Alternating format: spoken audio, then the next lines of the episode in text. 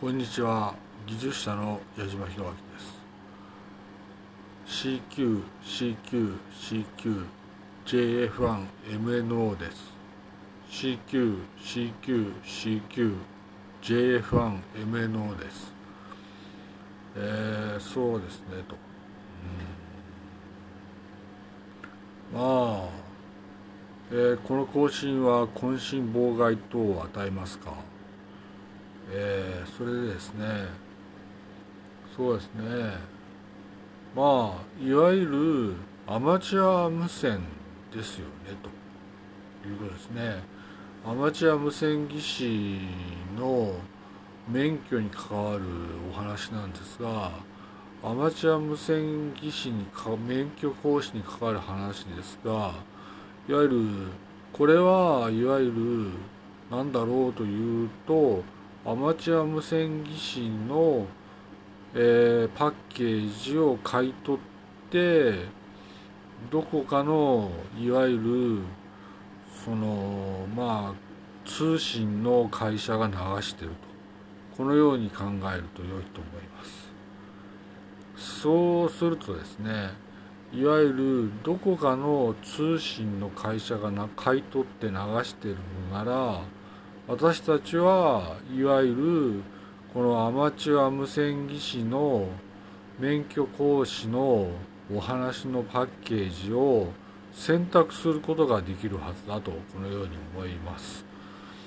いわゆるアマチュア無線技師の免許講師に関わるパッケージの買い取りでいわゆる私たちはチャンネルを選択することができるべきだと思うんですね。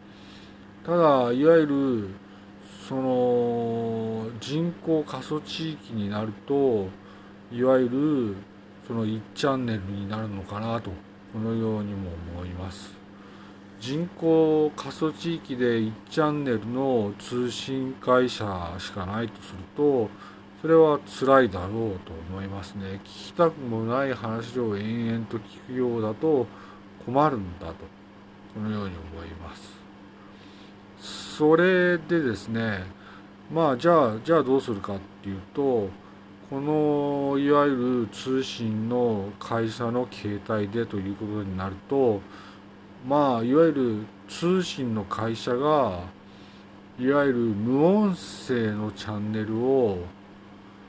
ですね無音声のチャンネルを7チャンネルぐらい設けるのがいいんじゃないかとも思いますね。いわゆる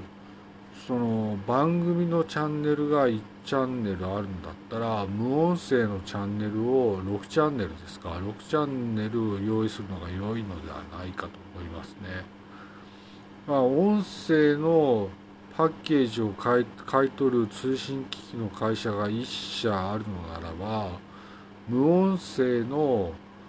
その何も流さないチャンネルを6チャンネル設けるのはいかがかなと思ってここに提案をする次第でございます。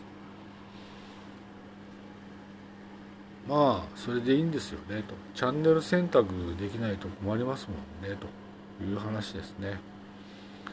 えー、それでは終わりにします。技術者の矢島弘明でした。コールサイン JF1MNO でした。ありがとうございました。